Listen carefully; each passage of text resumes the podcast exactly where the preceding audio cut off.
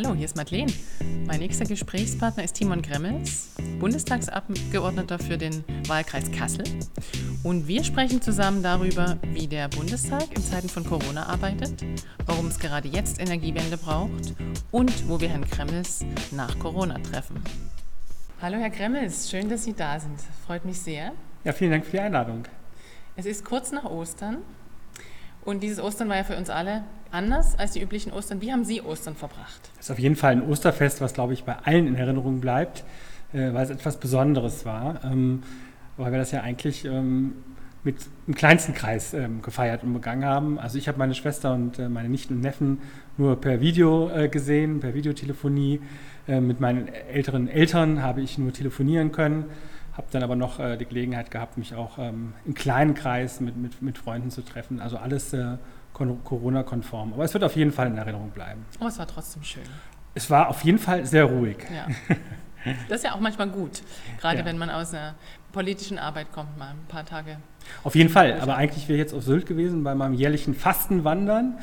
Ähm, das fehlt mir jetzt schon, vor allem bei den ganzen Homeoffice und der Kühlschrank gleich um die Ecke ist das nicht gut für die Figur und auch das Fitnessstudio, was nicht aufhat. Also das äh, ähm, so Sylt und das Fastenwandern, das fehlt mir wirklich. Ja, das glaube ich. Wie hat sich denn neben dem Privaten Ihre politische Arbeit in den letzten Wochen verändert? Wenn Sie sich überlegen, was wäre normalerweise jetzt im März oder im April passiert, ähm, was davon ist passiert und was ist nicht passiert? Also sind sehr, sehr viele schöne Dinge einfach haben nicht stattgefunden, mhm. auf die ich mich auch schon ähm, gefreut hatte. Wir hatten äh, zum Beispiel eine Berlinfahrt vor. Ähm, ich habe hier in Kassel die ähm, drei Volksfeste eingeladen, also die äh, Waldauer Entenkirmes, den Zissel und die Wehlheider Kirmes ähm, für drei Tage nach Berlin. Wir hatten ein tolles politisches Programm, Bildungsprogramm uns ausgedacht. Das ist jetzt sozusagen äh, ins Wasser gefallen. Wir holen das aber auf jeden Fall nach.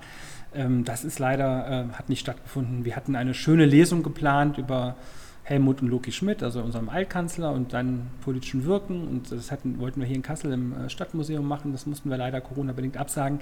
Was sich aber am meisten geändert hat, sind die freien Abende. Ja? Also in der Regel ist es für einen Politiker auch im Wahlkreis so, man ist selber, man hat entweder selber Veranstaltungen, zu denen man einlädt, oder man geht auf ähm, spannende Veranstaltungen, Treffen, Meetings, ähm, Empfänge.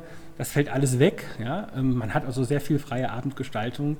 Äh, das ist von Vorteil und man lernt neue Technologien kennen. Ja? Also äh, Videokonferenzen und solche Geschichten. Äh, in dem Umfang haben wir das vorher nicht genutzt, aber mittlerweile nervt es mich schon, weil ich will auch den Leuten, insofern bin ich froh, dass ich heute hier bin, auch mal persönlich in die Augen schauen. Ja. Das klingt fast, als hätten Sie viel Zeit gehabt, was ich äh, nicht vermute für Ihre politische Arbeit in Berlin. Ähm, da gab es in den letzten Wochen ja unendlich viel zu tun und das sind vermutlich auch äh, Themen, die Sie sonst betreuen, Ihnen ein bisschen ins Hintertreffen geraten. Ja. Was ist da ähm, ein Thema, wo Sie gerade noch mit viel Herzblut dran sind, dass es ähm, zur Umsetzung kommt? Wo sind Sie sehr eng eingebunden? Also wir arbeiten ja gerade ganz intensiv an der Frage Umsetzung Energiewende, Kohleausstieg. Äh, wir brauchen das Kohleausstiegsgesetz, was eigentlich jetzt äh, auch im Bundestag äh, hätte behandelt werden sollen.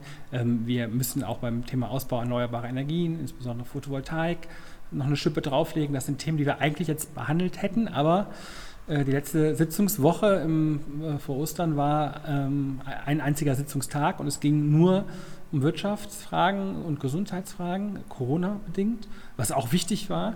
Ähm, aber die anderen Themen fallen leider so ein bisschen hinten runter und das ist äh, sehr, sehr schade. Andererseits hat man auch viel mehr Zeit, um sich um die Anliegen der Menschen zu kümmern, weil ich jetzt schon wirklich total viel E-Mails, aber auch über Facebook äh, und über Instagram oder wie auch immer äh, mich Bürgeranfragen erreichen per Telefon, äh, wo Leute ganz konkret Hilf Hilfe brauchen. Und da kann man dann auch konkret helfen. Aber die eigenen Themen, wo man für eigentlich zuständig sind, die jetzt anstünden, die fallen leider hinten runter und das ist sehr schade. Ja. Was ähm, sagen Sie denn Bürgern und Bürgerinnen, die bei Ihnen anrufen? Familien, die gerade in einer extremen Belastungssituation ja. sind, Unternehmern, ähm, wie es für sie weitergeht, wenn wir auch vielleicht davon ausgehen müssen, dass es doch noch länger dauert, als wir alle hoffen? Also das ist in der Tat schwierig, weil ähm, die Menschen ganz unterschiedlich betroffen sind. Es gibt welche, äh, die sind selbstständig, ähm, denen konnte man äh, auch mit den Solo-Programmen helfen für Selbstständige. Ähm, das ist echt eine echte Hilfe, wo sozusagen auch Fixkosten, die man monatlich hat, ähm, vom Staat übernommen werden, ähm, und zwar auch als Zuschuss. Wir haben für größere Unternehmen auch Kreditprogramme erleichtert. Also da kann man schon viel helfen. Wir konnten auch viel helfen bei solchen Dingen wie ähm, ich hatte eine Bürgerin aus dem Wahlkreis, die war äh, im Ausland auf Hochzeitsreise, musste aber ganz dringend nach Kassel zurück, weil eine wichtige Operation anstand und die große Sorge hatte, weil die Fluglinien alle gecancelt waren, ähm, überhaupt zurückzukommen. Und da habe ich dann zusammen mit dem Auswärtigen Amt ähm, das Gott sei Dank regeln können, dass sie rechtzeitig zu ihrem terminierten Operationstermin hier auch in Kassel ankam. Und man lernt auch, ja, das lernt man sozusagen auch die unterschiedliche Betroffenheit kennen. Oder ich hatte einen ähm, jungen Berufstätigen, wir haben so ein Austauschprogramm mit dem US-Kongress, der eigentlich für ein Jahr in den USA hätte arbeiten sollen, der nach einem halben Jahr jetzt äh, auch zurückkehren musste, weil Trump ähm, die Europäer ausgewiesen hat, ähm, äh, der hierher kam und ohne Arbeitsplatz, ohne Sozialversicherung, ohne Krankenversicherung äh, ja, und ohne Handyvertrag hier stand, äh, wo man dann auch konkret helfen musste, auch ganz praktisch helfen musste. Ähm, und so gibt es ganz, ganz viele ähm, Dinge. Die ersten drei, vier Wochen waren dann wirklich genau, um sich um solche Dinge zu kümmern. Und jetzt kommen die großen Fragen an, die einen auch beschäftigen als Politiker, ist die Abwägung, Eingriff in Freiheitsrechte, dass man sich jetzt nicht mehr zu Demonstrationen treffen kann oder nicht mehr so leicht. Wie weit darf ein Einschnitt gehen? Was kann man machen? Was ist verhältnismäßig? Was ist nicht verhältnismäßig? Mhm. Das sind schwierige Abwägungen, die man treffen muss. Und wir, für diese Krise gibt es keine Blaupause. Wir wissen auch nicht, ob wir alles richtig machen. Aber wenn ich gucke im Vergleich zu anderen europäischen Ländern, bewältigen wir in Deutschland sowohl wirtschaftlich als auch gesellschaftlich die Krise eigentlich ganz gut. Das ist mein Eindruck. Ja. Also das sind sehr persönliche Geschichten, die Sie da erzählen, mhm. wo Sie sicherlich auch noch mal mehr Nähe herstellen können ja. zu Bürgerinnen und Bürgern, als das sonst üblich in Ihrer Arbeit möglich ist. Also was, was man merkt ist, also wir, ich kümmere mich immer sehr intensiv um Bürgeranfragen. Ähm, das ist der direkte Draht äh, zur Politik und da mache ich aber eigentlich kein Aufsehens drum, weil das mhm. gehört zum täglichen Geschäft und da berichtet in der Regel auch keiner drüber. Es muss auch gar nicht sein, aber man hilft Leuten äh, ganz konkret. Nur die Anzahl der Anfragen und der direkte Draht und die E-Mails, die mich jetzt erreicht haben, sind deutlich höher als sonst. Und ich habe mir das auch zum Ziel gesetzt, jetzt auch in den ersten zwei, drei Krisenwochen, äh, auch am Wochenende direkt Bürgeranfragen zu beantworten. Wir hatten eine 24-Stunden-Telefon-Hotline als Abgeordnete hier aus Kassel für die Bürgerinnen und Bürger, die ist auch sehr intensiv genutzt worden. Und die sind dann auch dankbar, wenn man ihnen helfen kann. Wir machen keine falschen Versprechungen, das ist ganz entscheidend, dass das nicht, äh, man sagt, wir können jetzt alles und äh, jeden retten und es wird äh, sich nichts ändern und hinterher geht es in allen wieder genauso gut wie vor der Krise. Ich glaube, das wären falsche Versprechungen, aber das abzumildern, die Krise und auch Leuten Perspektiven zu geben und auch zu sagen, wir kümmern uns, wir sind für euch da, ich glaube, das ist ganz wichtig. Ähm, liegt Ihnen für Ihren Wahlkreis Kassel für den Sie als mhm. Bundestagsabgeordneter tätig sind, ein Thema besonders am Herzen, wo Sie sagen, das möchte ich auf jeden Fall über diese Krise retten oder das müssen wir hier im Besonderen im Auge behalten in Kassel und der Region? Also was mir besonders wichtig ist, dass wir hier in, gerade in Stadt und Landkreis Kassel eine große kulturelle Vielfalt haben. Mhm.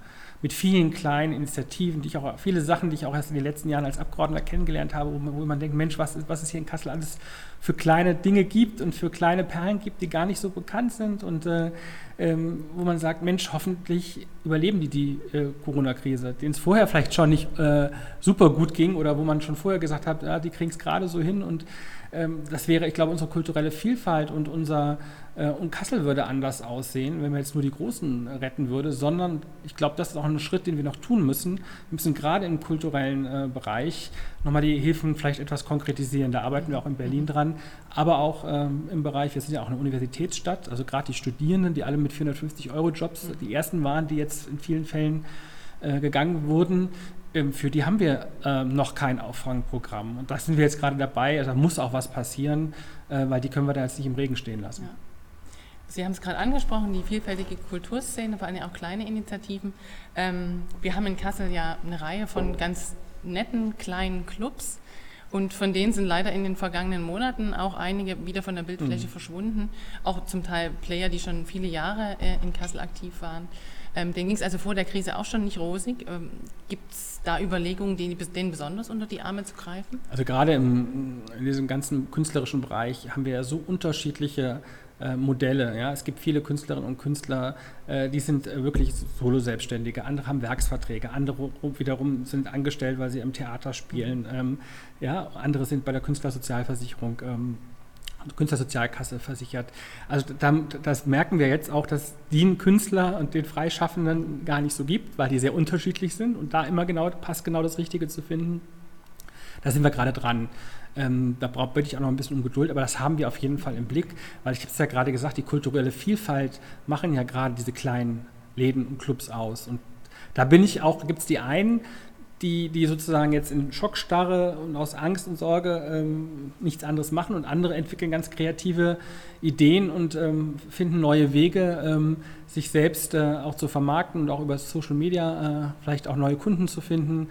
Also Clubs und Discos, die, die Livestream äh, ihre Dinge und ihre Veranstaltungen, DJs und man kann dann dafür spenden.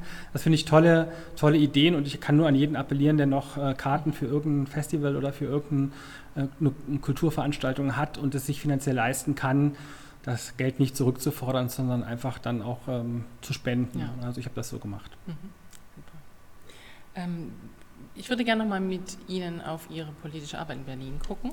Sie sind da ja im Ausschuss für Wirtschaft und Energie. Ähm, hat sich in diesem Ausschuss das Klima in Anführungsstrichen durch Corona verändert? Ja, wir tagen nur noch als Telefonkonferenz. Ja. Das ist ganz, das ist schon was, also die Bundestagsverwaltung ist ja, was das angeht, äh, das ist immer besonders schwierig, auch weil wir natürlich ganz besondere Datenschutzvoraussetzungen haben. Wir mussten erstmal unsere Geschäftsordnung im Bundestag ändern, dass sowas überhaupt möglich ist. Äh, und dann machen Sie mal mit 100 Leuten, so viel sind wir im, ähm, im ähm, Wirtschaftsausschuss, äh, eine Telefonschaltkonferenz. Also da gehört sehr viel Disziplin zu ja. und sehr viel auch ähm, ja, dass man sich an die Regeln haltet und dass man auch Sternchen 3 äh, kennt. Also die Frage, das eigene Mikro stumm zu schalten, wenn man nicht spricht, das ist auch eine ähm, glaube ich, äh, Lehre, die wir aus diesen Telefonkonferenzen ziehen. Ähm, aber das hat schon das Arbeiten verändert. Das, das, geht auch nur bedingt. Ich muss, wenn Altmaier, also der Minister spricht oder wenn, wenn die Kollegen der Grünen sprechen, will ich ihre Gestik, ihre Mimik, will sie sehen. Ich möchte mit meinem Sitznachbarn mich kurz mal austauschen. Ich möchte einen Zwischenruf machen. All das macht ja Parlamentarismus aus. Und das ist alles in der Telefonkonferenz oder auch in der Videokonferenz nur bedingt möglich. Also ich finde es gut, dass wir solche Kulturtechniken jetzt implementieren und auch anwenden können. Äh, die können wir auch nach der Corona-Krise nutzen, aber es ist keine Dauereinrichtung. Ähm, äh, Parlamentarismus lebt auch vom äh, sich wirklich ähm, in die Augen schauen und gegenüber sitzen und auch wirklich äh, räumlich zusammenzukommen. Äh, und deswegen müssen wir das äh, auch beibehalten. Und wir werden als Bundestag äh, ja auch nächste Woche wieder tagen, auch wieder in kleinerer Besetzung. Aber wir können nicht von den Krankenschwestern und Supermarktkassiererinnen erwarten, dass die Dienst am, am, Kunden, am Patienten macht und wir Abgeordnete uns wegducken. Wir haben jetzt nämlich auch eine Aufgabe, nämlich zu gucken, dass wir mit politischen Entscheidungen und Gesetzen diese Krise abmildern.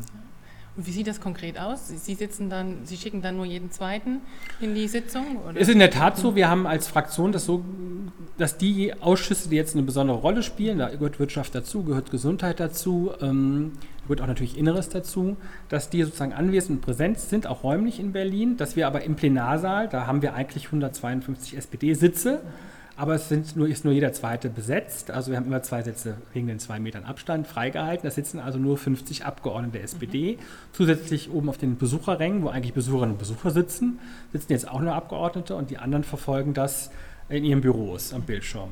Und wir müssen dann zu den Abstimmungen, das ist ja eigentlich so, wenn man die Bilder aus dem Bundestag kennt, dass alle dann bei den namentlichen Abstimmungen zur Mitte laufen und dann ihre Karten einstecken. Und da ist da immer ein Gewusel, da kann kein Mensch die zwei Meter Abstandsregelung einhalten. Das haben wir jetzt auch geändert. Also die Wahlurnen stehen sozusagen im Plen, also in, im Foyer vor dem Plenarsaal und man hat insgesamt immer eine Stunde Zeit, um in Ruhe abzustimmen. Und auch da werden die Abstandsregelungen eingehalten. Ich glaube, dass wir als Politik auch immer mit gutem Beispiel vorangehen müssen. Das könnte man ja auch rein digital umsetzen. Gibt es wahrscheinlich auch Bestimmungen, die das verhindern? Oder? Ja, ich meine, es gibt schon die, gibt schon die Möglichkeit, äh, wie es auch das Europäische Parlament macht, online, also auch mhm. abzustimmen mit einer Abstimmungsmaschine. Mhm. Die, die, also ich glaube, dass wir auch noch ein paar Dinge nochmal künftig in Berlin anders regeln müssen. Äh, zum Beispiel auch, dass äh, ja, ähm, wir auch für alle Mitarbeiter Laptops haben, damit sie Homeoffice machen können und dass auch die Laptops Kameras haben, damit man auch ähm, Videokonferenzen machen kann und dass das alles Datenschutz- und Datensicherheitskompatibel mhm. ist. Das ist ja die große Sorge. Der Bundestag, das System ist ja schon mal gehackt worden. Ähm, das ist eine Abwägung, die man treffen muss und äh, da müssen wir echt noch viel lernen. Und gerade die öffentliche Verwaltung muss da noch viel lernen. Wir müssen, und das wird eine der Schlussfolgerungen aus der Corona-Krise sein, bei der Frage Digitalisierung noch einen echt großen Sprung voran machen, auch im Bildungsbereich. Da bin ich aber sehr froh, dass auch viele, die sich gerade im schulischen Bereich lange davor ja nur bloß, kein, äh, bloß kein, äh, keine Digitalisierung, dass man jetzt sozusagen da auch guckt. Aber da wäre es mir zum Beispiel nochmal wichtig, auch darauf hinzuweisen, dass ähm, äh, gerade beim Homeschooling, was jetzt stattfindet, nicht jeder die finanziellen Mittel hat, um ja, ein Kind hier im Brückenhof, äh, eine Familie, wo es vier Kinder gibt, die zur Schule gehen und man hat vielleicht, wenn es hochkommt, einen Rechner ähm, und Eltern, die vielleicht nicht so helfen kann. Das kann kein Homeschooling sein. Also da müssen wir noch ähm, auch Lehren aus dieser Krise ziehen. Ja. Gutes Stichwort. Ähm, was ähm, empfehlen Sie denn Schulen oder was empfiehlt die SPD Schulen und der, der, der schulischen Bildung im Punkto Digitalisierung, gerade wenn wir uns vorstellen, dass vielleicht die Schulschließungen noch bis zum Sommer fortgesetzt werden? Also ich glaube, dass wir genau hingucken müssen. Ähm, es wird beim Exit eine Stufen, Stufenplanung geben. Und wir müssen insbesondere gucken, dass die Kinder aus Familien, wo es wirtschaftlich, räumlich ja, gar nicht anders geht, ähm, dass die auch möglichst schnell wieder zur Schule kommen. Dass die auch, mhm. eben weil man, und man kann eben nicht äh, komplett äh, heute alle mit, mit, mit äh, kurzfristig zumindest nicht mit Laptops ausstatten, dass die, die äh, benachteiligt im Bildungssystem sind, auch möglichst schnell wieder räumlich äh, in die Schule gehen können. Das hat auch was damit zu tun, dass es ja auch sehr viel Gewalt gegen Kinder gibt, gerade in räumlicher Enge und dass eigentlich Lehrerinnen und Lehrer auch diejenigen sind, die am ehesten Symptome wahrnehmen, wenn ein Kind häusliche Gewalt äh, erleidet. Warum ist es noch so, dass wenig häusliche Gewalt bekannt ist, weil es keiner anzeigt und weil äh, auch die, die das äh, sonst, äh, die Lehrerinnen und Lehrer oder der Vereinskamerad oder der Trainer, das, der sonst wahrnimmt, jetzt keine Chance hat, auf die Kinder, die Kinder zu sehen. Also dass wir die zumindest möglichst schnell wieder ähm, äh, hierher bekommen und dass auch ähm, wir dort äh, gucken, dass die möglichst schnell wieder an, an, Schule rangehen. Ansonsten, was kann Politik tun für die Bildung? Ja, wir müssen bei der Frage Digitalisierung echt nochmal, wir haben ja als das Grundgesetz schon geändert, wir geben als Bund ja richtig viel Geld aus für Digitalisierung von Schulen. Das reicht aber noch nicht. Da muss echt noch zwei Schippen draufgelegt ja, werden. Ja. Nochmal zurück zum Ausschuss, mhm. in dem Sie tätig sind.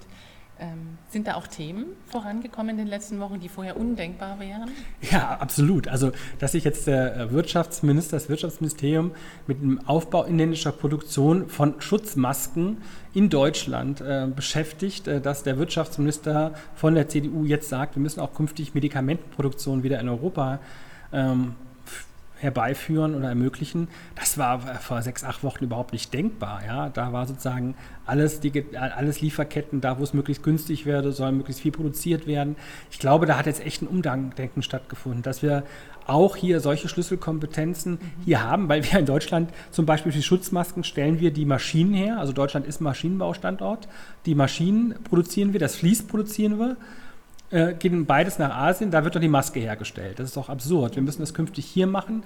Wir müssen Dinge auch abnehmen. Wir werden als Bundesregierung oder der Bund wird ähm, das auch anreizen. Wer jetzt investiert in solche Schutzausrüstungen, äh, da beteiligt sich dann auch ähm, äh, der Staat mit 30 Prozent dran und gibt auch Abnahmegarantien. Es ist ganz wichtig, dass wir Schutzgüter und Schutzmasken künftig hier auch zur Verfügung haben und auch wieder das Thema Bevorratung für solche Materialien. Mhm, ja. Ist ja eine Schande, dass wir da nicht genügend haben. Ähm, das ist auch ein politisches Versagen, muss man sagen. Ich will jetzt gar nicht parteipolitisch sehen, sondern haben wir alle, glaube ich, zu wenig in der Vergangenheit für getan. Für solche Krisen waren wir einfach nicht gewappnet. Wir haben es verdrängt. Mhm. Das muss man auch sagen. Hat keiner für möglich gehalten, äh, obwohl Virologen das zumindest seit 2012 gab es eine Studie, die gesagt hat, sowas kann kommen, sowas wird kommen, ist nur eine Frage der Zeit. Und wir waren darauf nicht vorbereitet. Und das glaube ich, etwas, was wir korrigieren müssen, dringend und schnell. Mhm. Also das Thema Zurückholen von Industrien betrifft ja zum einen die Gesundheitsbranche, aber natürlich auch Zulieferindustrie ja. für äh, große Technologieunternehmen. Wir haben sie ja auch in der Region sitzen, die auch darum bangen, dass ihre ähm, Teile noch pünktlich eintreffen, um mhm. wiederum ihre Kunden zu bedienen. Ähm, ist das auch was, was thematisiert wird? Auf oder dreht Fall. es sich vor allen Dingen um? Ja. Also auf jeden Fall. Also dass wir die äh, Lieferketten herstellen, gerade in der Automobilindustrie ist das ein Riesenthema.